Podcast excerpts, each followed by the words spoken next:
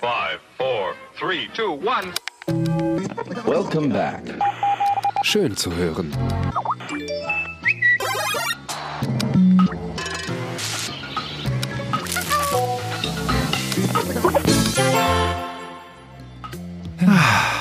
Hallo und herzlich willkommen zur 21. Folge vom Toni Podcast. Hallo ihr Lieben, ihr drei, ihr drei Hasen. An der, Hallöchen. der kleine Hase an der zebragestreiften Box. Sarah, hallo. Hallo, Sven. Das kleine Hoppelhäschen an der chamäleonfarbenen Box, der Jepe. Ach, ich. Ja, hallo. Und an der, an der Jaguar gefleckten, gefährlichen Box, der Moritz. Ich wollte gerade ein Hasengeräusch machen. Ich weiß aber gar nicht, was ein Hase macht. Deswegen mache ich einfach mal. Moritz. Wup, wup machen die. Du bist doch der Jaguar. Wie kommen denn jetzt die Hasen in die Savanne? Das, Die- was der ist da Hase ist passiert? ja am Zebrastreifen stehen geblieben. Ach so. Ja, ja also Warum, warum diese Tierboxen, ja, fragt ihr euch vielleicht, also das liegt am Thema. Das, wir haben nämlich heute äh, die Natur im Hörspiel, beziehungsweise von Kassettenseite A zu No Planet B. Das ist auch wieder, wie immer, herzlichen Dank für diese Headline an, an unseren Jepe. Ja, und wir wollen tatsächlich mal angucken, äh, ja, Natur und Hörspiel ist, was, was, was geht da? Ne? Ist das eine landschaftliche Kulisse? Gibt es Naturschutz? Wandeln sich die Darstellungen vielleicht? Gibt es klassische, aktuelle Sichtweisen? Das ist so unser Thema, weil das ist, äh, wie wir finden, ja, ein sehr, sehr spannendes und natürlich immer aktuelles Thema, die Natur. Ja, und darüber wollen wir heute sprechen. Wir haben wie bei den letzten Folgen auch immer jeweils einen Toni äh, mitgebracht und stellen den so ein bisschen mit einer These vor und dann werden wir darüber diskutieren. Ne? So machen wir es doch, oder? Jepe, ich frage dich wie immer, ob ich was vergessen habe. Ne. Und ich antworte wie immer, das hast du super fein gemacht. Wie hin und wieder mal. Das war nicht schlecht. Nein. Aber dann, Jeppe, du, wo du eh gerade schon dran bist, dann ist das, dann darfst du auch dein, ne, der, die eigene Suppe auslöffeln namens Ja. Auflösung des letzten Podcast-Rätsels. Wo ich Was war dich denn da gerade schon an der los? Strippe hab. Sagt ihr das noch? Wo, wo ich dich gerade an der Strippe hab. Meine Mama sagt das noch mitunter. Am Handy. Also Grüße. ja, ja, ja. Ich, also ich fand ja, ich hatte eine, eine gute Frage und vor allen Dingen auch eine pfiffige, weil mal ein bisschen anders gestellt wurde, aber arg gescholten von meinen Mit-Podcasties. Dazu sind wir ins Archiv gegangen, weil wir ja auch, übrigens nochmal herzlichen Glückwunsch nachträglich, wir ja in der letzten Folge unsere 20. Folge gefeiert haben. Und dazu war ich ins Archiv gegangen, habe ein älteres kleines Hörstückchen ausgegraben und äh, da haben wir so ein bisschen rausgebiebst, was nämlich eigentlich zu erraten war, nämlich um welches, da hatten wir das Thema Liebe, um welches Liebespaar geht es denn da? Und Sarah, ich würde jetzt mal dich fragen, wie war denn die Antwort? Äh, Darf ich das jetzt verraten? Heidi ist Ja. äh, die Antwort. Heidi und der äh, Geißengeneral Peter. Äh, Du Genau. musstest es aber auch ziemlich lange auflösen, muss man sagen. Ja, ich musste es schon ziemlich schwer. lange ran erklären und jetzt musste ich es auch noch ziemlich lange auflösen. Und ähm, ja, ihr müsst es euch anhören, wie, da kann man noch mal hören, wie die Sarah vielleicht ein bisschen schwach recherchierend da einfach mit dem Herz so dabei war, einem kleinen Hoax aufzusitzen. Vielleicht, dass Heidi und Peter im Es wurden auf jeden Fall keine zwei Quellen geprüft, wurde kann man da nicht, von was Anfang an sagen. für uns Das im wisst ihr Podcast überhaupt auf nicht. jeden Fall Standard ist. Ähm, wie auch keine im? Leben. Jetzt, wo du schon wieder auf mich losgehst, Jepe, Nein. und äh, zu aller Frieden, für den Frieden hier in diesem Podcast, können wir denn für heute mal den Duellmodus aussetzen, damit Das ist damit- eine sehr schöne Idee, ganz genau. Das machen wir nämlich Das auf jeden fänd ich- Fall. Wir machen gut. kein weiteres Duell, schon weil, weil Sarah auch nicht mehr verlieren möchte. Vielleicht machen wir das mal anders nochmal, wenn, wenn die Wunden geleckt sind. Heute soll es ja ein bisschen anders sein. Der, der Sven hat es ja gerade schon vorgestellt und ich würde sagen, wir fangen halt einfach mal an. Jeder präsentiert jetzt mal einen Toni, der irgendwie dieser Debatte rund um, wie ist denn die Natur im Hörspiel und wie stellt man sie dar und äh, was ist darüber zu lernen und welche Funktionen hat sie und was bringt das für Kinder, einfach irgendwie einen Aspekt beiträgt und dann quatschen wir darüber. Wollen wir starten? Fange ich doch einfach gleich mal an. Ich habe zu meiner Jaguar-farbenen Box mitgebracht einen Toni, der vor Natur gerade so strotzt. Und es ist ein kleines Mädchen, so viel kann man verraten. Und dieses kleine Mädchen heißt. Ach, das Heidi. Hör doch auf. Das gibt's doch Und nicht. was ist ihre Welt? Genau, die Berge. Und ich habe eben, also die Geschichte von Heidi, die ja nun auch schon einmal hier in diesem Podcast erzählt wurde, ist, Heidi ist vollweise und wird von ihrer Tante Dete beim Großvater, ähm, dem Almöhi, auf der Alm abgegeben. Und für mich und muss ich dann auf dieser Alm in der Natur mit dem Geißengeneral zurechtfinden um sich ja auch persönlich weiterzuentwickeln. Und am Anfang ist die steile These, aus Reibung entsteht Energie, weil der Almöhi sagt, er braucht kein kleines Mädchen und das wird ihm das Leben nur schwer machen. Und Heidi aber so ein positives, aufgewecktes, nettes Mädchen ist, dass sie versucht eben zu zeigen, dass sie in der Natur und mit der Natur arbeiten und überleben kann und dort sehr viele Abenteuer erlebt. Natürlich ist das auch ein Toni, der in einer Zeit spielt, lange vor Smartphone und Fernsehern und sonstigen Sachen. Also ich glaube, die, die, die Krönung der technischen Schöpfung ist die Dampflokomotive die die Leute da ins, ins Bergdorf bringt. Aber ich finde einfach so von den Natureindrücken, die auch hier geschildert werden, also irgendwelche Wiesen und irgendwelche Ziegen, die äh, grasen an Bergen und Murmeltiere und sonst irgendwas, ist es einfach sehr naturbelassen und ich finde, man kann sich auch sofort gedanklich in diese vergangene Welt hineinfügen. Also man hat irgendwie sofort Bilder im Kopf. Das stimmt. Also ich habe jetzt, äh, ich habe jetzt tatsächlich vor allem Bilder einer Bergwelt in einer, auf einer Schweizer Alm im Kopf, weil ich jetzt mal sage, behaupte oder auch das als Frage dann an euch weitertrage, bei Heidi spielt die äh, Natur doch eigentlich eher eine darstellende Rolle. Das heißt, die, die, das geht eigentlich nicht um die Natur, sondern das ist in der Natur,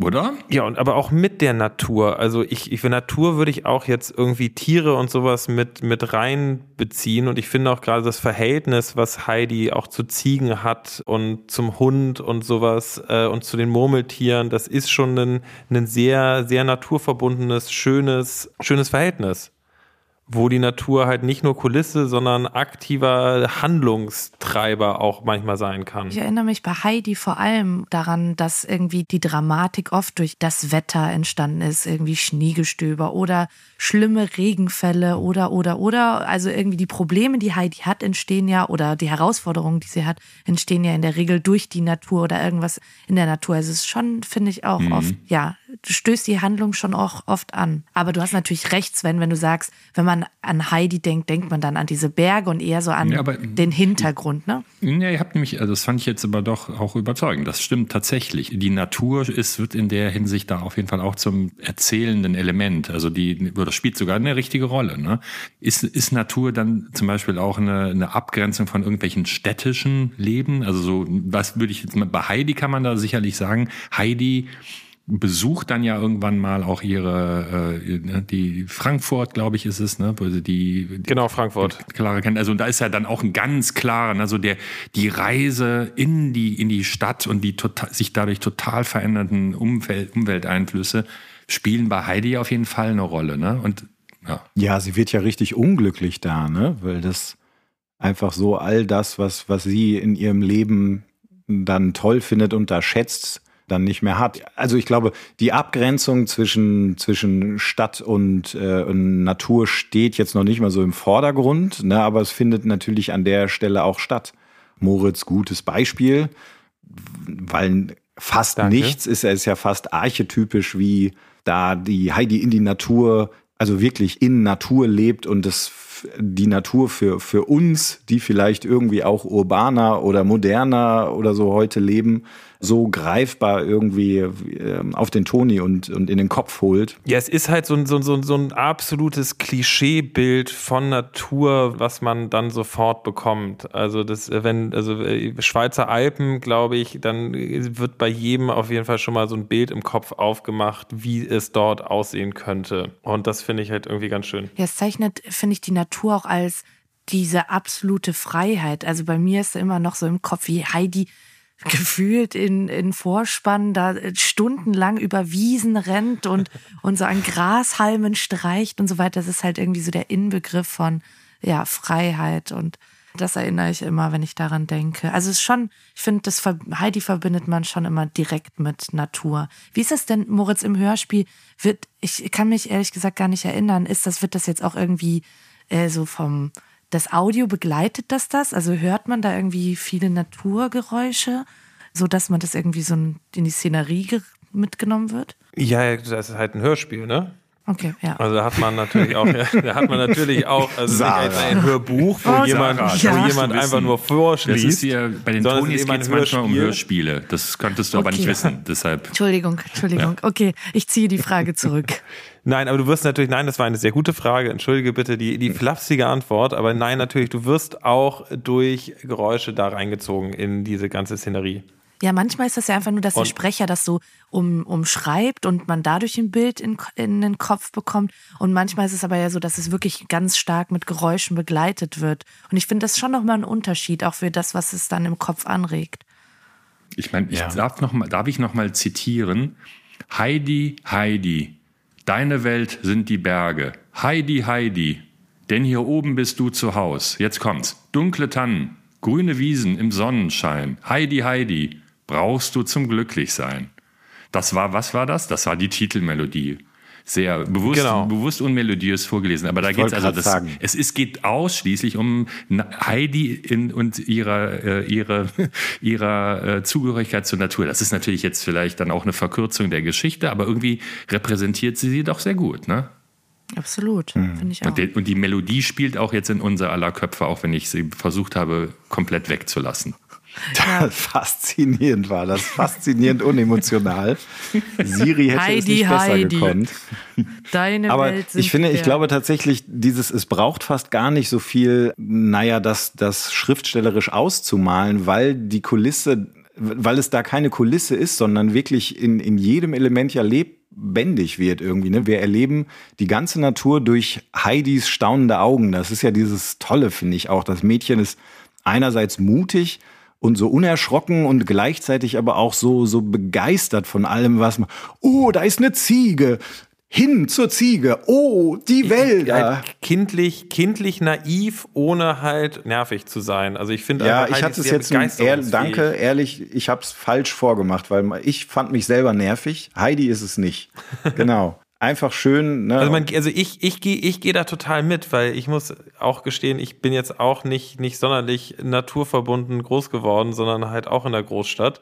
Und für mich war es dann auch immer, wenn wir Ausflüge gemacht haben zur Familie, die irgendwo etwas weiter draußen gewohnt hat, war es immer so, oh, ein Pferd, das ist ja krass. Warst du auch eins dieser Kinder, die die Kühe lila gemalt haben? Da, das nicht, das nicht, war ja nicht dumm. Oh. Ich glaube, ich gab es nicht mal, oh Gott, das ist jetzt wieder hier so zwei Quellen, aber gab es nicht auch mal eine Studie, wie viele Kinder äh, Kühe so im frühkindlichen Alter lila malen? Weil's, also wahrscheinlich heute nicht mehr, weil wo gibt's noch die Milka-Werbung? Äh, auf Netflix wahrscheinlich nicht.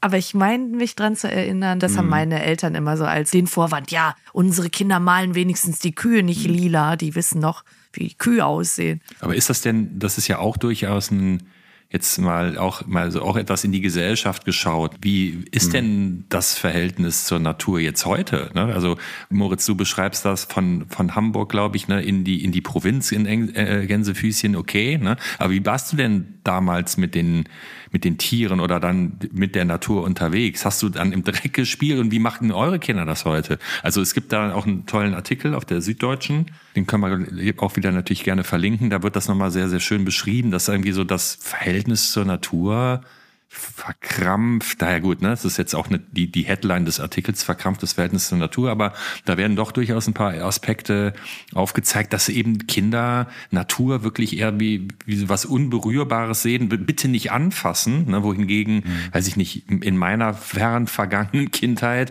haben wir halt tatsächlich wirklich noch ständig im Dreck gespielt, so, ne? Also wir hatten keine Probleme damit, wenn wir dreckige Knie hatten, dann haben wir uns halt, haben wir uns halt kurz sauber gemacht, dann ging es wieder raus, so, ne? Wie, wie, wie, wie seht ihr das? Ja, ich erwische mich selber mal ein bisschen, dass ich zum einen so die Natur den Jungs näher bringen möchte, aber schon eine der Mütter bin, die sagt, reiß das jetzt nicht ab, knick das hier nicht ab, pass doch da ein bisschen auf. Und wenn ich das mit meiner Kindheit vergleiche, war das so, wir sind in den Wald gegangen, wir haben alles Mögliche abgeknickt und haben wir irgendwelche Hütten gebaut, haben uns äh, stundenlang dann auch in irgendwelchen kleinen Waldstückchen aufgehalten und Moos ausgerupft und uns damit Kissen gebaut.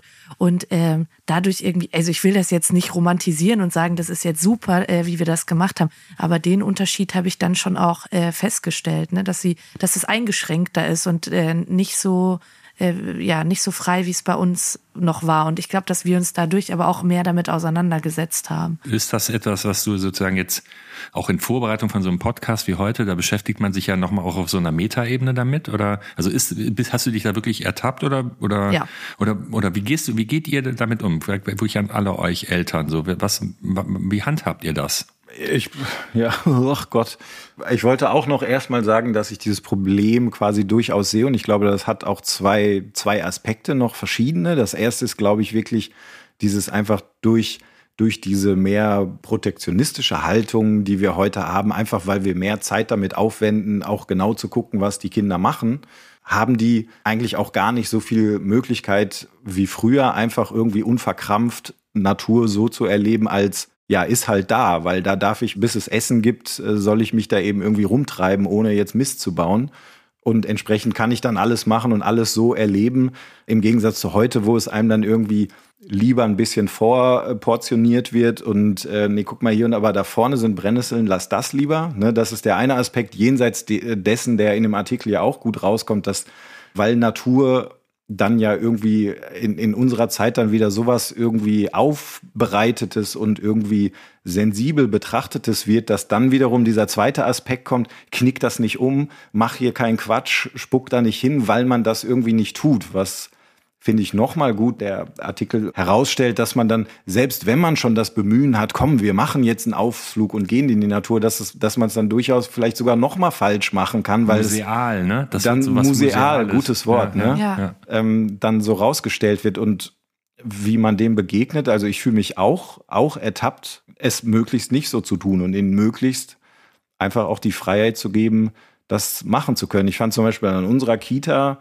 da, also ich habe aufgejuchzt, als die in der, in der ersten Woche schlammbeschmiert nach Hause kamen, wo ich dachte, was für ein toller Laden. Das, das gibt's ja gar nicht mehr oft. Die haben da wirklich so eine Schlammpfütze, also so ein, so ein Becken aufgebaut mit Wasser und Erde, so eine, Su eine Suhle mit so starr gematschten, hart getrockneten Kindern, die man, die man wirklich nur noch ausklopfen konnte. Aber großartig. Herzlichen Dank, weil allein dadurch, dass ich, wenn ich die Kinder mit meinem Alltag in Berührung bringe und nebenher laufen lasse, kriegen sie ja leider auch nicht viel Natur mit. Ne? Ähm, Arbeiten ist ja, wenn Papa am Laptop mhm. daddelt in fast ja. sterilen Räumen. Ne? Und, und gleichzeitig haben die, die, also die Kinder vielleicht jetzt noch nicht, aber da doch so die ab, ab Teenageralter merkt man halt auch, dass so Fridays for Future und einfach so die, der, die Klimakrise einfach so ein unglaubliches, aufgeklärtes, Wissen beladenes Publikum erzeugt, sozusagen. Vielleicht ist das auch ein Spannungsverhältnis. Vielleicht lass uns das, lass uns das doch jetzt nochmal äh, an der Stelle jetzt mal unterbrechen, weil wir bei den weiteren Tonis vielleicht auch nochmal da so, so eine Kurve hinbekommen. Ne? Das, äh, hm. Wollen wir mal zum nächsten Toni hüpfen? Da hätte ich Jeppe, nämlich noch einen guten, der guten nächste. Toni für euch, hm. finde ich. Drache Kokosnuss. Entschuldigung. Sarah, das, das war so, so unnötig und macht mich traurig. Es tut mir so leid. Wenn sie es nicht gesagt hätte, hätte ich es gesagt. Ach, was Danke. ist denn los mit euch? Mach lieber Ich, ich traue mich jetzt auch doch. gar nicht mehr. Ich, ich fange mal, fang mal mit einer steilen These an, ähm, okay. die ich überschrieben habe. Wie trostlos ist das Leben der Stadtkinder? Ihr hört schon, es, es zahlt in, in eine ähnliche Schiene ein wie bei Moritz und bei mir geht es tatsächlich um Julian, Dick, Anne, George und Timmy. Timmy, Timmy den Hund. Hund. Beziehungsweise sind die besten Timmy Freunde. Yeah. der Hund. Genau. Also ich habe den, ich habe den mitgebracht. Oh, uh, ihr müsst mir helfen. Ich bin nämlich gar kein fünf Freunde Profi. Ich habe äh, fünf Freunde und die verlassene Jagdhütte mit. Das ist einer der der Tonis, die wir im Programm haben. Da haben wir ja tatsächlich auch extra für Fans alle fünf. Sarah, korrigiere mich, auch in sehr schneller Reihenfolge herausgebracht, weil man, wenn man genau. sich die Figur anguckt, die jetzt einen Jungen darstellt, vermeintlich unspektakulär für jemanden, der mit der Serie nichts zu tun hat, aber für alle Fans ist das genau das Must-Have. Das sind diese fünf Kinder, die man aus diesen ganz ikonografischen Covern kennt, ähm, die, diese besondere Illustrationsart, die es da irgendwie gab. Ich erinnere mich, Sven, im Marketing haben wir doch auch mal, als die rauskamen, aufgerufen, stellt doch mal die Plakate nach. Und es gab unglaublich viele tolle Beispiele, wo, ich sage mal Plakate, Trottel, wo Kinder und Erwachsene, ähm, die diese Cover nachgestellt haben. Man sieht immer diese fünf Freunde, die irgendwie, weiß nicht, stehen irgendwo im Wald und, und gucken irgendwo hin oder schauen um eine Ecke oder sind an einem Flussbett oder so, haben alle wunderschön dargestellt. Ähm, und da bin Kepe? ich eigentlich auch schon ich habe direkt mal eine Frage kurz, weil du gerade so schön Unbedingt. das Aussehen des Tonis beschrieben hast. Du hattest doch die Wahl zwischen allen Fünfen. Warum hast du dich für den entschieden? Also erstens weiß ich, vielleicht erscheint dir mein Leben so privilegiert, dass ich immer die Wahl zwischen allen Fünfen hatte. So ist es gar nicht. Wir haben den zu Hause, aber ich Ach habe so. auch einen besonderen Grund, ähm, weil er, glaube ich, auf archetypische Weise genau das eigentlich zum Ausdruck bringt, was jetzt in unser Thema nämlich auch einmündet, dieses Alter, wie toll ist die Natur und wie nahe ist eigentlich das Abenteuer, was, was hinter jedem Winkel irgendwie lauert, wenn man einfach nur die Couch verlässt, das Laptop zuklappt und einfach vor die Tür in die Natur rausgeht. Das ist, finde ich, wofür meiner Meinung nach die fünf Freunde einfach so, so unglaublich toll stehen und deswegen einmündend in unsere Diskussion ist das eben auch, glaube ich, äh, nicht ganz unbezeichnend, dass diese Geschichten eben auch schon was älter sind, ne? weil das aus so einer Zeit ist, wo es, glaube ich, vollkommen naheliegend war. Wie können denn Kinder Abenteuer erleben? Naja, indem sie halt draußen in die Wälder gehen, in äh, sich ein Bötchen bauen und so weiter. In dieser Geschichte ich bin nie gut im Geschichten zusammenfassen und will auch gar nicht ganz viel verraten, aber das ist tatsächlich, und die verlassene Jagdhütte, habe ich ja schon gesagt. Da ist das so wunderbar, dass sie machen einen Ausflug in den Wald, in dem sie noch nie vorher waren. Das ist eigentlich der einzige Auftrag. Die Georgina hat einen Wald entdeckt, ähm, erzählt den anderen, da war ich noch nie. Ja, dann lass uns doch da hingehen. Und dann finden sie noch merkwürdige Zeichen, was am Ende eigentlich simple Baumfäller-Signale ähm, irgendwie sind. Aber sie verirren sich in dem Wald und finden eine Jagdhütte. Da gibt's dann ähm, natürlich irgendwie eine, eine versteckte Beute. Ähm, 100.000 Pfund, gar nicht wenig, finde ich Boah, so fängt doch jeder zweite Kurs. Horrorfilm an, oder? Ja, zum Glück geht es ja ein bisschen anders aus. Mir fällt immer ein, dieser, dieser dumme Spruch, der heißt irgendwie, ich dachte als Kind, dass Treibsand ein sehr viel größeres Problem in meinem Leben werden würde. Also ich, ich war auch schon, ich bin auch schon rumgekommen und ich habe noch nie 100.000 Pfund gefunden. Ich habe auch noch nie in einem Wald irgendwas gefunden und sowas. Ich finde es immer phänomenal, wie schnell das geht, auch gerade bei den fünf Freunden oder auch den drei Fragezeichen oder sowas, dass da sich schon wieder ein neuer Fall anbahnt. Da bin ich immer begeistert. Das stimmt natürlich. Und also ja, deswegen deswegen quasi um jetzt meine Eingangsthese schon wieder abzuschwächen. Natürlich wird da auch irgendwie ein bisschen der Regler hochgedreht, dass es da ein richtiges Abenteuer gibt.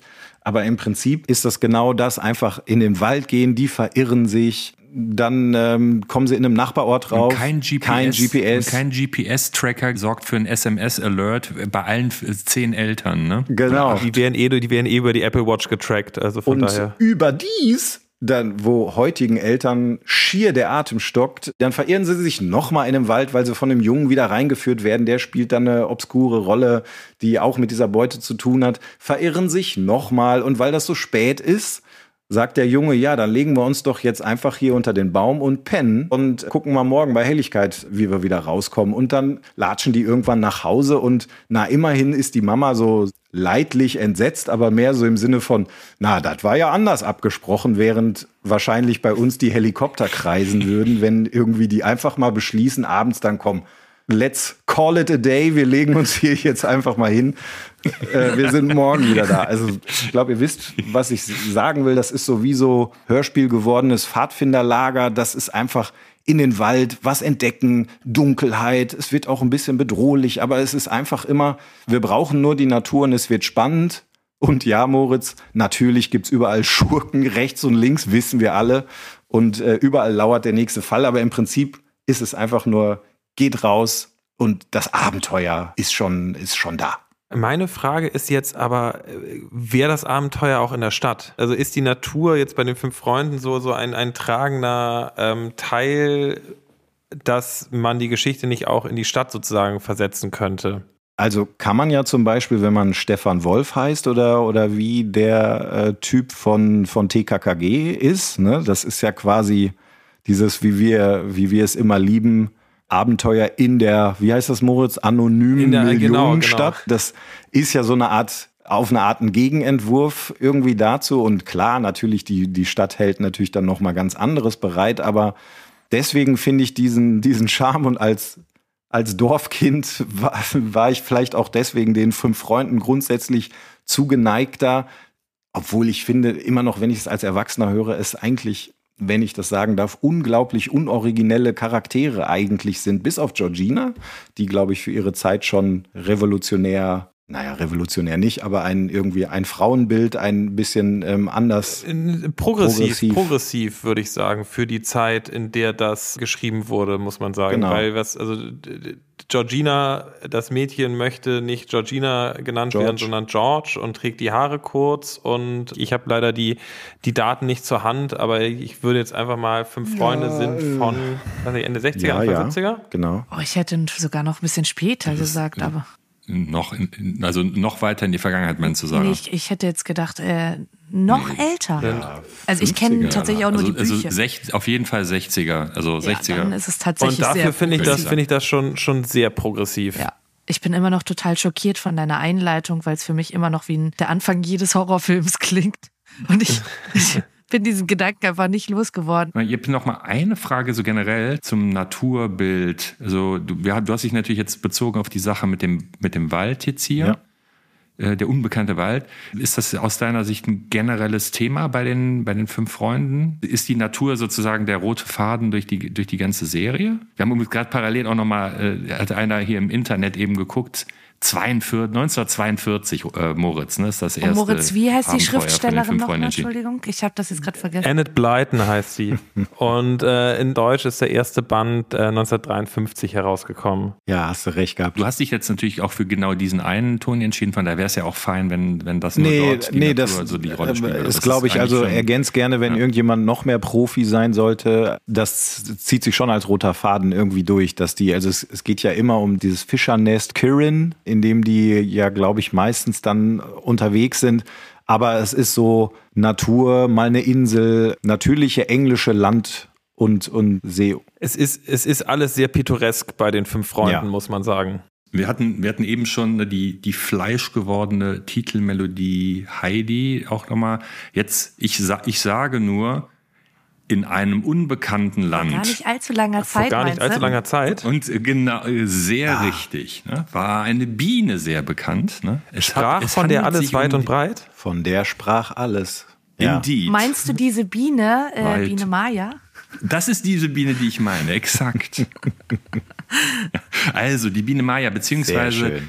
Eigentlich den Flip. Ich habe die Geschichten rund um den Bienentanz mit. Da sind äh, ve- verschiedene Episoden immer auf den Tonis. Das ist ja basiert ja auf der neuen äh, Fernsehserie, ne, die, also nicht die aus den 70ern, sondern die, die Neuauflage aus den 2000ern. Ähm, und die, das sind kürzere Episoden und die werden auf den Tonis wiedererzählt. Und der Flip ist der Protagonist von dieser, äh, also beziehungsweise der, der Toni, der die, der die Geschichten von dem Bienentanz mitbringt. Und der ist natürlich sowieso immer der geilste von allen gewesen, finde ich, weil ich zeige den jetzt meinen Kollegen nochmal hier in die, in die Kamera, aber ihr könnt ihn euch angucken oder habt ihn vielleicht zu Hause. Der hat halt sechs Arme, ne, wie, sich, wie es sich für ein Insekt gehört. Ne? Und das finde ich ganz besonders schön bei dem, wie der mit, seinen, mit seinem oberen Ar- Armenpaar so mit einem Willkommensgruß äh, nach, äh, die Hände nach oben streckt, aber dann sich auf seinem zweiten Armpaar einfach auch noch lässig abstellen Ja. kann. So furchtbar viel muss man über die Biene Meier, glaube ich, nicht erzählen. Waldemar Bonsels ist der Autor. Das ist auch schon richtig alt. Ne? Ich stelle gerade so ein bisschen fest, ne? diese, diese Geschichten, wo die Natur insbesondere auch als Kulisse dient, und das ist bei meinem Toni, glaube ich, auch der Fall, die sind durchaus schon was älter. 1912, glaube ich, oder 1914 ist, äh, ist das Buch äh, in, in Deutschland erschienen. Es ist inzwischen in 40 Sprachen erhältlich. Also es ist wirklich ein absoluter Welterfolg geworden. Wahrscheinlich aber auch dann natürlich nochmal bestärkt durch die durch diese TV-Serien. Ich hatte eben schon gesagt, die erste Zeichentrickserie war in den mittleren 70ern, 1976, glaube ich, aufgelegt worden.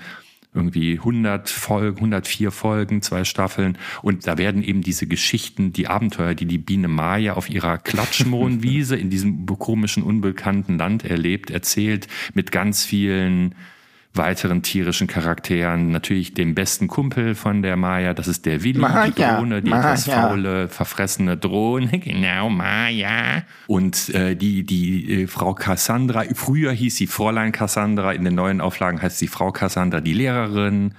Die böse Spinne Thekla spielt immer mal eine Rolle oder hin und wieder kommen auch mal die Hornissen ums Eck und das sind so die, die wilden Abenteuer, die, die die Maya erzählt.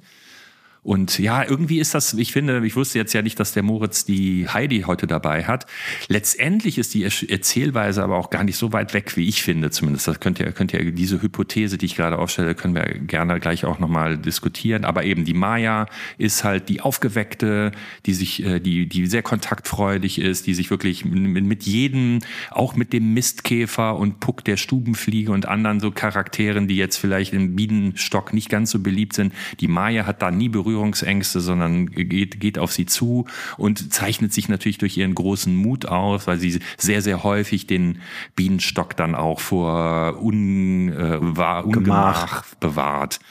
In dem Buch ist es auch tatsächlich so, dass das da eigentlich auch gar nicht wirklich so eine Naturgeschichte ist. Ne? Die Tatsache, dass es Bienen sind, ist da eigentlich eher so wie bisschen fabulös auch zu verstehen. Das ist halt so eine Entwicklungsgeschichte. Ne? Die kleine Biene Maya wird in dem Buch immer erwachsener äh, und ja, am Ende des Buches rettet sie den Bienenstamm halt vor, den, vor dem Angriff der Hornissen da bleibt dann so ein bisschen auch dann ne, so die Eigennutz, Gemeinschaftssinn, Gemeinschaftsnutz, da, solche solche Parabeln aufs Leben werden dann in dem Buch erzählt. Das ist jetzt in den in den TV-Serien vielleicht etwas oder auch natürlich in unserem Hörspielen etwas seichter und etwas mehr eben so auf die episodische Unterhaltung ausgelegt. Zum Beispiel ist jetzt in dem, in dem namensgebenden Episode auf dem Toni der Bienentanz, da muss Willi eigentlich zur Tanzschule, um dann den, diesen echten Bienentanz, also den man auch dann vom, vom Bienenstock kennt, äh, erlernen. Maya macht mit, aber irgendwie hat sie eigentlich gar keine Lust auf diese Tanzschritte, sondern möchte lieber ihren eigenen Tanz tanzen, kriegt so ein bisschen Stress mit der Lehrerin und kriegt dann aber hinterher doch die Kurve, weil sie dann, dann doch per Zufall ein Feld findet, wo eine gewisse Blütensorte genutzt wird und so weiter und so fort. Also am Ende ist die in dem Fall die Maya dann schon die helfende Hand, damit, damit der Stock dann an diese Blumen kommt. Also so auf diese Art und Weise tritt die Natur hier bei mir zutrage oder bei, bei diesem Toni. Ich würde auch sagen, es ist Kulisse, aber natürlich auch, man ist sozusagen mittendrin. Und vielleicht ein allerletzter Satz noch, was ich äh, ganz schön fand an, der, an dem Buch. Da geht es Maya auch äh, in dem Moment, wo sie den Bienenstock das erste Mal verlässt und dann wirklich die Welt für sich entdeckt, geht es ihr auch darum, diese ganz unbekannten, tollsten Wesen, nämlich den Menschen mal kennenzulernen. Das heißt, in dem Buch ist sie auf der Suche nach dem Menschen, entdeckt ihn dann auch irgendwo und zwar in Form eines Liebespärchens. Und deshalb ist, er, ist der Mensch dort dann ein ganz besonders bezauberndes Wesen. Jetzt wissen wir, das ist vielleicht heute nicht mehr ganz so unbedingt. Der Mensch, die Bienen sind auch wie viele andere Naturwesen von eher so vom Aussterben nicht bedroht, aber zumindest sind sie bedroht von den Einflüssen des Menschen. Und deshalb ist die Biene Maya zum Beispiel auch eine Patin für äh, eine Bieneninitiative. Könnt ihr, könnt ihr gerne mal googeln nach, finde ich ganz schön. Mhm. Äh, versucht den Kindern eben auch nahezubringen, dass es wert ist, die Natur zu bewahren. Ähm, jetzt bin ich mal gespannt auf eure Reaktion. Ich finde das Beispiel nämlich nochmal gut. Ich glaube, es fügt noch einen Aspekt hinzu. Und meine These wäre, Biene Maya ist ein, ein Versuch, gegen das Bambi-Syndrom anzugehen. Stille? Jetzt, das ist, das ist eine Jeppe, steile was These. ist denn das. Bambi-Syndrom? Oh, Moritz, gut, dass du fragst. Wie immer, wenn wir schlau daherkommen, dann hat das natürlich mit den äh, paar wesentlichen Artikeln zu tun, den wir eben schon zitiert haben. Übrigens haben wir eigentlich mal erzählt, das hatte ich mir mal vorgenommen, dass immer, wenn wir sowas Schlaues wissen und so, so ein bisschen Hintergrund dabei haben, dann ist das der lieben Ellen zu verdanken, die uns in der Recherche und in der Vorbereitung und Konzeption unterstützt. Danke, Ellen. Shoutout. Ganz großer Shoutout. Das müssen wir aber, das war überfällig, dass wir das mal sagen. Die ist eigentlich ähm, Herz, Seele und Kopf auch hinter diesem Podcast. Und unter anderem in diesem Artikel, den wir eben schon zitiert haben, ging es um das Bambi-Syndrom. Ich wusste das natürlich vorher auch nicht, aber finde es eigentlich ein treffender Begriff, dass eben, wir hatten das schon angesprochen, dieses Museale, was die Natur einnimmt, dass das Kindern heute so aufbereitet wird, dass es unter anderem vor allem auch immer die negativen Aspekte der Natur ausblendet. Also es gibt irgendwie die lieben Rehe, die ihre Mutter suchen und so weiter. Und diese negativen Aspekte werden rausgenommen, was dem Autor zufolge dann natürlich auch da schon so rein intellektuell einen irgendwie verkrampften Zugang zur, zur Natur bietet, indem man gar nicht mehr sagt, ja, so ist es halt, ne? Wie alles im Leben, gut und schlecht, ähm, Gutes, Schlechtes dabei, ähm, sondern das wird irgendwie so aufbereitet und verkünstelt. Und ich kam jetzt drauf, Sven, weil ähm, das war doch auch noch in den neueren Versionen, dass es ja schon man mitkriegt. Ich erinnere mich so ein bisschen vielleicht eher an die Älteren, aber wie du gerade sagst, es gibt ja immer noch die Spinne Thekla, die zumindest so eine, naja, zumindest obskure Rolle spielt, wo man nicht genau weiß. Und es gibt den Angriff der Hornissen, gegen den sich, also wo einfach klar ist, in diesem System Natur, in dem so eine kleine Biene unterwegs ist, das ist wunderschön und spannend. Aber es hat auch nun mal echte Gefahren und es gibt diese Darwinschen Prinzipien Absolut. und so. Ja. Ich finde das eine gute These. Gegenentwurf würde ja. ich jetzt vielleicht ein bisschen hoch aufgehangen sehen, weil es ist, ist ja auch zeitlich später. Eher dann auch ja. wieder so im, im klassischen Dramaturgie-Setup. Ne? Es braucht halt einen Antagonisten ne? und das, äh, das findet dort statt. Ne? Es gibt zum Beispiel auch den Vogel, ne? da erinnere ich mich zumindest dran. Hin und wieder kommt sogar mal der richtig, der wirkliche Bossgegner. Ist ja nicht die Hornisse, sondern der Vogel, der so ein Haus hoch dann an den, über die Insektenwiese latscht. Aber Sven, wie ist das denn in den neueren Versionen? Weil, also na klar, Antagonisten gibt es vielfach, aber man kann ja, das wäre zum Beispiel, ist ja meistens die allgemeine Tendenz, dann versucht der Vogel halt zu ärgern oder, oder latscht irgendwas platt. Oder ist wirklich klar, es gibt Fressfreunde, äh, äh, Fressfreunde, Fressfeinde, liebe Freunde. Ich kann das jetzt nicht genau für die für die gesamte, also für die hm. 78 Folgen TV-Serie habe ich jetzt nicht, habe ich nicht, nicht? parat. äh, auf auf meinem oder unserem unserem Toni gibt es zumindest eine Geschichte, wo sich Momo äh, ein, eine Raupe verwandelt. Also kurz vorher hat sich eine andere Raupe in einen Schmetterling verwandelt und dann ist da der Momo, der auf einmal als Motte für Riesenfuror in, im Bienenstock sorgt, weil er nämlich in den Bienenstock eindringt und da den, den einfach den Honig wegfrisst. Und das ist, ne, und da kommen selbst die Bienensoldaten nicht gegen an, dann schlägt er einmal seine Flügel und die fliegen weg. Ne? Also da wird schon, da wird's aber schon so, da hat schon so eine gewisse, ja, da hat schon eine Präsenz aber es löst sich dann natürlich auf, weil mal wieder Maya eine gute Idee hat. Sie führt ihn nämlich dann zum Baumsaft, den er eigentlich noch lieber mag als den Honig.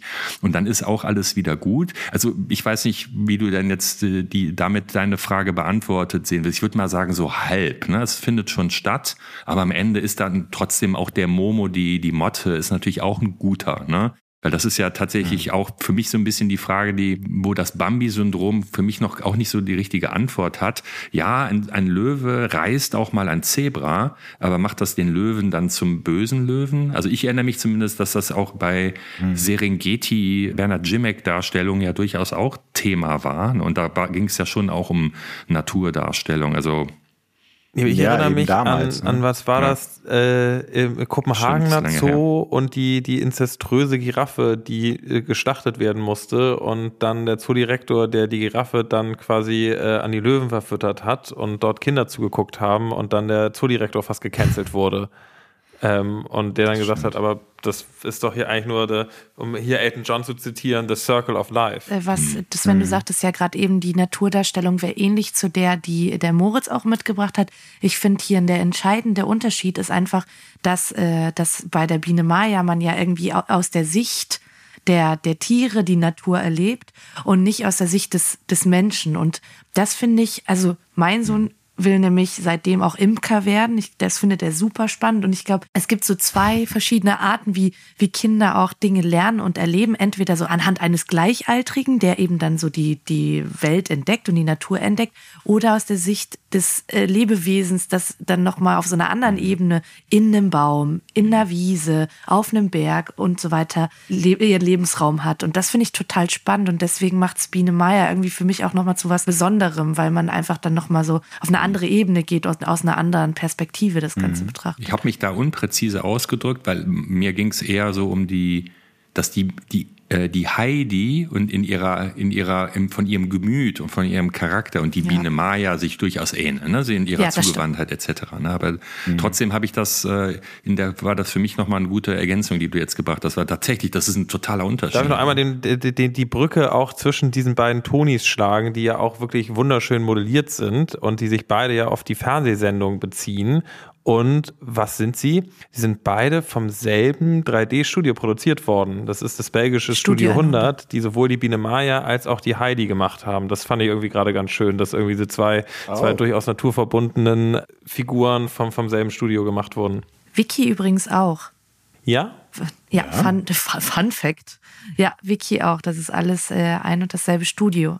Und was vielleicht auch echt ein äh, totaler Tipp ist für alle, die jetzt auch so Imkerkinder zu Hause haben. Es gibt Ich bin in ein großes Imkerkind. Also tatsächlich hatte ich überlegt, in unseren Garten so ein kleines Bienenhotel, nicht nur ein Insektenhotel, sondern so ein Bienenhotel äh, aufzubauen. Aber da macht man sich wohl nicht so große Freunde beim Nachbarn. Deswegen haben wir jetzt erstmal davon abgesehen und vergrößern jetzt erstmal unser Insektenhotel. Was echt ein totaler Tipp ist, ist, dass wir in der Audiothek nicht nur die neuen TV-Serienfolgen haben, sondern auch die alten. Und ich will jetzt nicht bewerten, welche besser oder welche schlechter sind, aber ich fand es total cool, die Auswahl zu haben.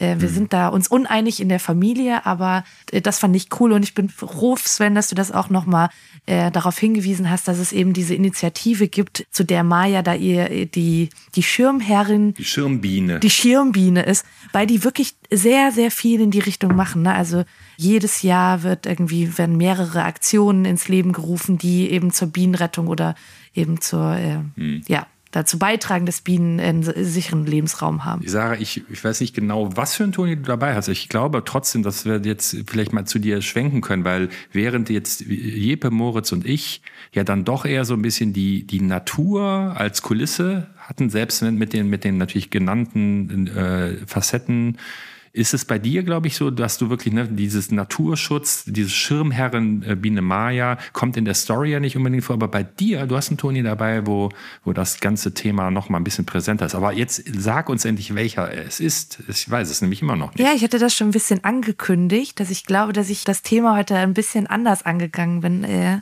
Und ich kann schon mal so viel verraten, bei mir unterhalten sich nicht Menschen miteinander, es unterhalten sich auch nicht Tiere miteinander, sondern es unterhalten sich Bäume miteinander. Und vielleicht ahnt ihr es schon, auf was ich hinaus will. Es, mein Toni ist auch kein Mensch, sondern ein Tier. Und es ist ein kleines Eichhörnchen mit einer Nuss in der Hand. Habt ihr schon eine Idee? Ja. Natürlich. Ah.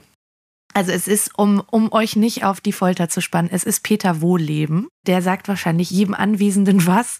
Äh, er umarmt keine Bäume, aber er ähm, klärt darüber auf, wie die Bäume miteinander sprechen. Und, Förster äh, seines Zeichens, glaube ich, ne? An sich. Genau, genau. Der war Förster und auch in verschiedenen ähm, Verbänden irgendwie Mitglied und hat dann irgendwie auch ne, so eher so ähm, Bürojobs gemacht, aber immer in diesem in diesem Försterumfeld und ist dann aber schon sehr sehr lange auch äh, Autor und so wie er- Förster Buchfink von Bibi und Tina?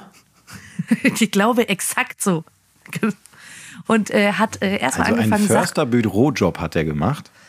Unter anderem, ich glaube, er war lange Förster, hat aber dann irgendwie im Forstministerium auch gearbeitet. Äh, Und dann äh, ist er dazu übergegangen, Sachbücher über das Leben im Wald, Zusammenhänge äh, des Lebens, auch die Jagd nochmal thematisiert, aber eher so Erwachsenen-Sachbücher. Und irgendwann, als dann der richtige Durchbruch kam, hat er das Ganze nochmal in eine etwas ähm, kindgerechtere Fassung gebracht. Und das ist eben das, was wir jetzt hier auf dem äh, süßen Eichhörnchen drauf haben. Und zwar wirklich wahnsinnig gut übersetzt, wie der, der Wald lebt und wer im Wald lebt.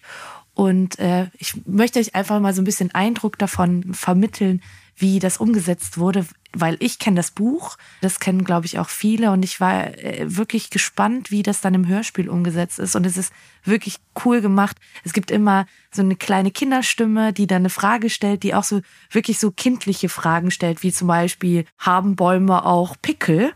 Also, äh, und ich finde es super toll aufbereitet, wie die Bäume in Zusammenhang mit dem eigenen Körper dargestellt werden. Also es ist sehr bildlich. Die Kinder können da ganz klare Zusammenhänge knüpfen, dass es die Rinde gibt, die wie die Haut ist, dass es die Blätter gibt, die wie die Lunge ist, die atmet. Und ich finde es ganz leicht für die Kinder, das irgendwie aufzunehmen und zu verstehen. Und so arbeitet das Buch sich immer so von Thema zu Thema. Und meine steile These ist, dass dieser Toni wahrscheinlich mehr Klimaaktivisten hervorbringt als Greta Thunberg oder schulfrei für Fridays for Future. Das bringt, glaube ich, auch jede Menge Klimaaktivisten hervor.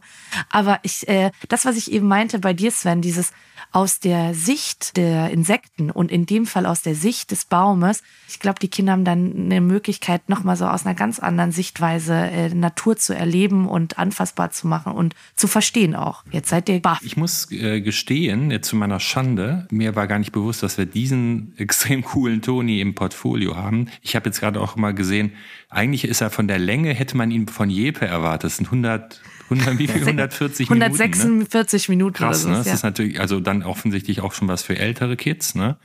Aber es hört sich super an. Ich, ich werde mir den sofort gleich auch mal nochmal kaufen und mir das auch anhören. Das hört sich, das hat mich jetzt sehr neugierig gemacht, weil ich Peter ja, Wohlleben auch sehr schätze, ne, als Anwalt oder wie sagen wir, als, als Botschafter des Waldes in einer Weise, dass eben, es ist auch nicht so romantisiert und trotzdem hat es, äh, hat es so eine, sagen wir mal, eine sehr empathische, äh, empathische mhm. Form, wie, wie er über den Wald spricht, mit der ganzen Leidenschaft und der ganzen Expertise, die er hat. Und das hat mich jetzt sehr, sehr neugierig gemacht. Kennt ein anderer von Jeppe oder Moritz, kennt ihr den, diesen Toni? Ich weiß, dass es ihn gibt. Für meine Kinder ist er noch ein bisschen zu viel Input. Ähm, also er steht auf der zu kaufen Liste. Aber ich habe natürlich wie jeder gute, informierte Bürger von Peter Wohleben das geheime Leben der Bäume bei mir auf dem Nachttisch liegen und auch sicherlich zur Hälfte durchgelesen und muss auch sagen, ähm, ich bin ein großer Fan und äh, ich finde die Aufklärung, die da betrieben wird, ist einfach so eine in Anführungsstrichen tröge Sache sehr schön aufgearbeitet und eben zugänglich gemacht. Ja, es ist nicht so vorwurfsvoll, das finde ich. Also es war ja. total leicht verständlich und ich muss ehrlich sagen, mich hat der Titel erstmal ein bisschen abgeschreckt und dann dachte ich, oh Gott, jetzt sprechen hier Bäume miteinander und es ist super kitschig und äh, klischeehaft, aber das war es halt gar nicht. Es war wirklich super gut verständlich und du Sven, hast ja gerade eben gesagt, das ist bestimmt schon für ein bisschen ältere wegen der Länge, aber tatsächlich ist er ab sechs Jahren und das kann ich gut nachvollziehen, weil es wirklich extrem gut und leicht zu verstehen ist und es trotzdem nicht uninteressant ist. Also ich habe zum Beispiel eine Sache, was heißt gelernt, aber eine, eine Sache, über die ich mir natürlich nie Gedanken drüber gemacht habe, da war die Frage, naja, wenn Bäume so sind wie wir Menschen und atmen und sich unterhalten, in Anführungsstrichen, können sie denn dann auch ab und zunehmen? Und ich fand das einen total äh, schönen Vergleich, weil es dann hieß, nee, natürlich nicht, weil die Baumkrone wird immer größer und schwerer und deswegen muss der Baum auch immer stärker werden. Und da, ich dachte, ich habe mich kurz dem Baum sehr zugehörig gefühlt und dachte, ach, wie schön ist es, ein Baum zu sein. Der muss sich nie um seine Bikini-Figur Gedanken machen. Der kann einfach immer ein bisschen dicker werden. Nee, aber äh, das Beispiel zeigt einfach, wie bildlich das dargestellt ist. Und es sind nicht diese klassischen Fragen, die man jetzt in einem Sachbuch zum Beispiel erwarten würde, sondern es sind wirklich sehr kindliche Fragen. Und ich finde, mhm. dass sie das auch mit, mit den Sprechern so umgesetzt haben, dass das Kind immer die Frage stellt, der Sprecher das dann beantwortet, das, das gibt eine ganz schöne Dynamik, finde ich. Ist denn trotzdem äh, da, ich sag mal, auch diese Ernsthaftigkeit der, der Zukunftsthemen, also die, die Klimakrise und Umwelt, Artensterben, all diese sehr, sehr schweren Themen hatten wir ja eben auch mal kurz tangiert, die bei den Kindern Kindern super präsent sind. Ne? Nicht nur zuletzt durch Greta Thunberg und andere Klimaaktivistinnen und Aktivisten. Findet das dort statt auch? Ja, subtil finde ich. Also wirklich hm. subtil. Ich erinnere mich zum Beispiel an den kleinen Eisbären. Ich weiß gar nicht mehr, welche Folge das war, aber da war das sehr äh, auf die auf die zwölf. Da hat man ganz klar verstanden, okay, hier geht es um Eis, das schmilzt, Gletscher, die schmelzen und, und Umweltverschmutzung. Und in dem Fall, finde ich, wird es immer mit eingebaut und es wird sehr gut erklärt. Ne? Drei Bäume stehen in einer Reihe. Wenn du den in der Mitte fällst, aus irgendeinem Grund, dann können die beiden Bäume links und rechts nicht mehr miteinander kommunizieren. Oder wenn du in die Rinde ritzt, dann ist das, als würdest du, dann verletzt du den Baum, so wie ein Mensch auch verletzt wäre, wenn er sich wehtut. Ich finde jetzt nicht, dass, und das meinte ich mit nicht so vorwurfsvoll, sondern man kriegt irgendwie ein Verständnis für die Natur, versteht, wie sie funktioniert und erschließt sich daraus ein bisschen, dass eben Dinge, die wir tun, dann auch für die Natur wenig Sinn ergeben und dass die dann schädlich ist. Es ist aber nicht so mit der, mit der Keule drauf. Nicht dieses Kinder hier, passt auf, sondern eher so dieses Verständnis schaffen. So hat es sich für mich angefühlt. Na cool. Ja, das, das ist auf jeden Fall, also auch gut. bin ich wirklich, äh, werde ich mir auf jeden Fall sehr bald anhören. Sehr schön. Den habe ich auch echt auf der Liste. Ich muss auch sagen, ich habe mir die, die Hörprobe angehört und das fand ich schon super, wie das umgesetzt ist. Und es ist eine Frage der Zeit, bis der bei uns auftaucht. Und ich glaube, das wird eben einfach aus, weil es aus sich heraus spannend ist und er ja auch, finde ich, wirklich in so eine, das schließt fast den Bogen zu auch diesem ersten Artikel, in so eine Nische vorgedrungen ist, wo ja auch gesagt wurde, so wer, wer könnte überhaupt noch irgendwie ein Lindenblatt oder irgendwas identifizieren. Ich weiß auch, dass mein Papa mit mir in den Wald gegangen ist und wir Baumarten identifiziert haben, wie das so ein bisschen auch in der Pädagogik der Zeit war, auch so ein bisschen irgendwie musste man das auch so auswendig irgendwie so die einzelnen Rindenarten irgendwie so so runterschrubben, aber ich habe es dann wenigstens gewusst. Leider kann ich jetzt mit meinen Kindern nicht mehr derart in den Wald gehen, weil ich es tatsächlich nicht mehr Ja, weiß. siehst du, und ich habe, ich möchte nicht sagen wie viel, aber es ist auf jeden Fall ein zweistelliger Eurobetrag gewesen, für eine App ausgegeben, mit der ich Blätter fotografieren kann. Und die mir dann sagt, Oh, right. was ja, das aber ist. da, da, Das ist da, so eine Klischee-Antwort. Und damit ist das Problem gelöst. Aber ja, da, also ich glaube, wir kreisen, kreisen um das Gleiche, dass, dass da offensichtlich eine Nische ist, wo es wirklich auch, ich bin sicher, ich kann mir diesen sechsjährigen Toni anhören und werde bei 95 Prozent aller Dinge sagen, oh, hätte ich jetzt zumindest nicht genau so Absolut. sagen können. ging mir ganz genauso. Und ich meine, das Moritz, was du ja beschreibst, ist ja dieses, es ist auch schwer, den Kindern Natur nahezubringen, wenn man eben selber äh, ne, das vergessen hat, was man mit sechsmal oder mit siebenmal gesagt bekommen hat und auswendig gelernt hat. Und so ist es ja mit Klimaschutz auch, ne? Es ist ein total komplexes Thema, das man ja selber als Erwachsener kaum greifen kann. Und da habe ich auch noch mal einen Artikel zu gelesen. Ich glaube, ihr ja auch. Wie sage ich meinem Kind, dass die Welt in Gefahr ist? Und das auf eine kindliche Art und Weise, die Brisanz der Situation zu erklären, aber wiederum keine Angst zu schüren und eher aufzuklären. Und das fand ich gerade bei dem Toni irgendwie smart gemacht, weil es irgendwie aufklärt, aber keine Panik verbreitet. Und ich glaube, vor der ja, vor dieser schweren Aufgabe stehen ja vor allem Eltern auch ständig jetzt, was alles, was so in der Welt passiert, angeht, ne? was, was Klimaschutz angeht, was die Pandemie angeht, was äh, alle weiteren Themen angeht. Das ist Das schwierig, wenn man es als Erwachsener nicht greift. noch mal kurz fragen. Also dieses vielleicht erklärend, diesen Artikel können wir auch verlinken, selbst wenn er hinter so einer Zeit Plus Paywall ist. Lohnenswert beziehungsweise zumindest interessant ausgehend von einer, glaube ich, amerikanischen Studie, in der ich habe die Zahlen jetzt nicht parat, aber 90 Prozent aller, aller Eltern wichtig finden, dass die Kinder über Klimakrise letztlich informiert werden. In der Schule? Ja, Hauptsache genau, aber Schule. irgendwie, ich weiß nicht, ein horrend hoher Anteil sich aber davor scheut, das selber anzusprechen. Und ich war fast geschockt, dass auch dieser Zeitartikel wirklich so anleitungsmäßig klar macht, liebe Eltern, so könnte es gehen. Ich wollte euch mal fragen, seht ihr das Problem auch so? Also wirklich nicht, dass ich jetzt so ein komplexes Thema auf die Schnelle erklären könnte, aber ich würde es eben mit den Mitteln, die ich habe, versuchen, hätte da nicht so eine Angst vor. Ist, wie ist das bei euch?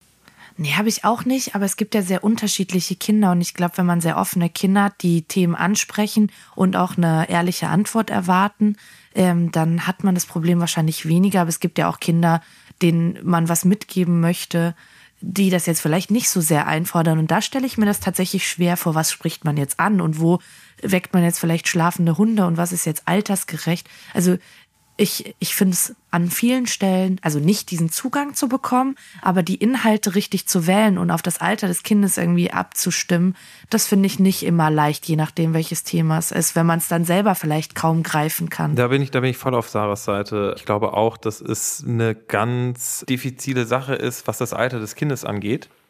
Und wie man da die Informationen so rüberbringt, dass sie das Kind zum einen nicht zu sehr erschrecken, aber sie halt schon verstehen, was, was, was gerade passiert. Also meine eine Tochter ist sehr viel empfindsamer als die andere und die, der kann es passieren, dass sie dann halt mitten in der Nacht aufwacht und sagt, Papi, müssen alle Bäume sterben. Und dann steht man halt da und sagt so, boah, jetzt, also nicht alle, aber schon, schon ganz schön viele.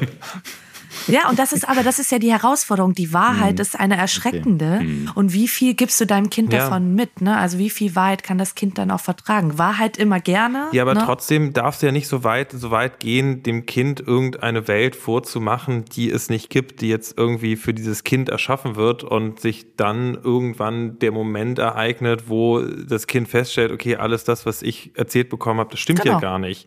Und dann sagt, warum habt ihr mir denn sowas erzählt? Also ich finde das auch das Gleiche beim Essen oder sowas oder wenn man Fleisch isst. Also ich erzähle meinem Kind halt auch, wenn ich ein ganzes Hühnchen kaufe, das ist ein Hühnchen. Absolut. Ja, und dann sagt sie, also wie, wie auf dem Bauernhof, so ja, auf dem Bauernhof, nur das essen wir jetzt. Seitdem ernährt sich mein älterer Ähm, Sohn übrigens vegetarisch. Seitdem ihm ziemlich klar wurde, dass äh, das Hirschgeweih an der Wand und das auf seinem Teller irgendwie mal ein und dasselbe Tier war. Aber das wollte ich gerade sagen, das ist immer, was mich so ein bisschen schützt, aber da danke für eure Perspektive. Dann hat es tatsächlich wie immer auch mit der Unterschiedlichkeit der Kinder zu tun, aber wie du das sagst mit dem Hirschgeweih, ich glaube, ganz oft bei Kindern ist es ja auch ähm, dieses, ich habe mal diesen Satz gehört, die suchen sich ja auch den Layer of Informationen raus, den sie verdauen können, ganz automatisch. Es, es kann auch, also die, die können auch irgendwie fünf Jahre an einem Hirschgeweih vorbeilaufen und in einer Zeit, in der das für sie auch nicht zu packen ist, können sie das auch locker ausblenden, wie ja Erwachsene auch vieles irgendwie ähm, ausblenden können und ambivalent mit Wahrheiten umgehen können. Und der Artikel, glaube ich, mündet ja so im Wesentlichen darauf hin, was ich, glaube ich, auch immer versuchen würde, ich aber das jetzt irgendwie einfach wäre, aber in dem Versuch, es möglichst einfach immer natürlich in Situationen, wo es auftritt, so weit anzubieten und dann eben, glaube ich, immer vor allem dann wieder so empathisch reinhören, was das für ein Echo auslöst und ob da was kommt und nicht und vielleicht dann auch mal in der Nacht, ja, das stimmt. Ist dann natürlich nicht so einfach. Und die von, von Moritz eben beschriebene riesengroße Schwindel und äh, auf einmal wacht man auf und ist in einer, in der Realität angekommen. Die bewahren wir uns mal für die nächste Weihnachtsfolge aus und beschäftigen uns dann mit Nikoläusen, Christkindern und ähnlichen Stories, die Kinder, die Kinder aber irgendwie oder Auch- sind es auch schwierig, die auch Eltern, schwierig, genauso lieben, oder schwierig. Sind es die Kinder? Am Ende sind es schon beide. Das ist, ein, das ist eine Win-Win-Situation. Und das ist auch okay, wenn man dann irgendwann da aufwacht. Ne? Aber wie gesagt, das ist ein Thema für eine andere Folge. Aufwacht, Ja, genau. Ich wollte mal vorschlagen, dass wir so langsam mal zum Ende kommen. Oder habt ihr noch, oder Sarah, du wolltest gerade auch noch was Nee, sagen? ich wollte vorschlagen, dass heute mal jemand anderes die äh, Rätselfrage übernimmt, damit unsere lieben ZuhörerInnen äh, die Chance haben, diese auch zu beantworten. Ich wollte gerade sagen, immer der, das ist der jetzt ein fragt, bisschen oder? gemein. Ne? Jetzt, okay, Also ich habe von meinen Kindern gelernt, wer es sagt, der ist es selber. Yes. okay. Ja, ich Ja, dann- übergehe mal diese, diese Kränkung, die ich, ich wache jetzt auch aus so einer Illusion auf, die mir so völlig schonungslos präsentiert wird, dass offenbar die Leute Schwierigkeiten haben könnten, meine Rätselfragen zu verstehen. Die Frage ist es nicht, Jepe, aber du baust wirklich viel drum herum. Das macht es wirklich. Es ist die Delivery. Es ist nicht die Frage. Ja, es die Frage ist Delivery. oft wirklich sehr, sehr gut, Jepe, aber mit so viel Intro und Outro, puh. Also, ich, Ich, bin versuche mal mal sehr gespannt, ob du das jetzt hinkriegst. Ich habe auch bewusst eine einfache gewählt. Jetzt kommt die Rätselfrage, vorgetragen von Sarah. Die Rätselfrage, Doppelpunkt, genau, Rätselfrage, Doppelpunkt. Wer setzt sich auch in unserem Portfolio dafür ein, dass wohl unsere Bäume gut leben? Das ist die Frage. Rätsel, Rätsel, deine Rätsel, die Berge. Okay, das war auch furchtbar schlecht vorgetragen, aber zumindest habe ich das Ganze drumherum weggelassen. Ich wiederhole nochmal, wer setzt sich auch in unserem Portfolio, also damit sind alle Tonis gemeint, dafür ein, dass wohl unsere Bäume gut leben? So, ich glaube, das ist zu machen. Wer die Antwort hat auf diese sehr schöne Genau. Frage, die Jepe geschrieben und äh, ich so stümper vorgetragen habe, der geht auf www.tonis.de slash podcast und füllt da das Formular aus. Habe ich das Auf gut gemacht? Www, das habe ich auch schon lange nicht mehr gehört. Der geht auf, auf http HTTP. Www.tonis.de. Ja. Und Sarah, warum sollte man das machen? Gewinne, gewinne, gewinne. Und wie ist das? Was kann man denn gewinnen, lieber Jepe? Kann man Weißt du. Autogrammkarten gewinnen? Nein, um Gottes Willen. Wir haben das doch aufgehört. Sonst müssen, muss ich wieder eine, Machst muss ich eine so. neue Ihr müsst- Auflage drucken genau, und ihr das müsst will wirklich diesmal, Ihr niemand. müsst explizit nach Autogrammkarten von Sarah fragen. Die werden jetzt nicht mehr einfach so rausgeschickt. Auch ein Beitrag On demand. zum Naturschutz, sagen wir mal.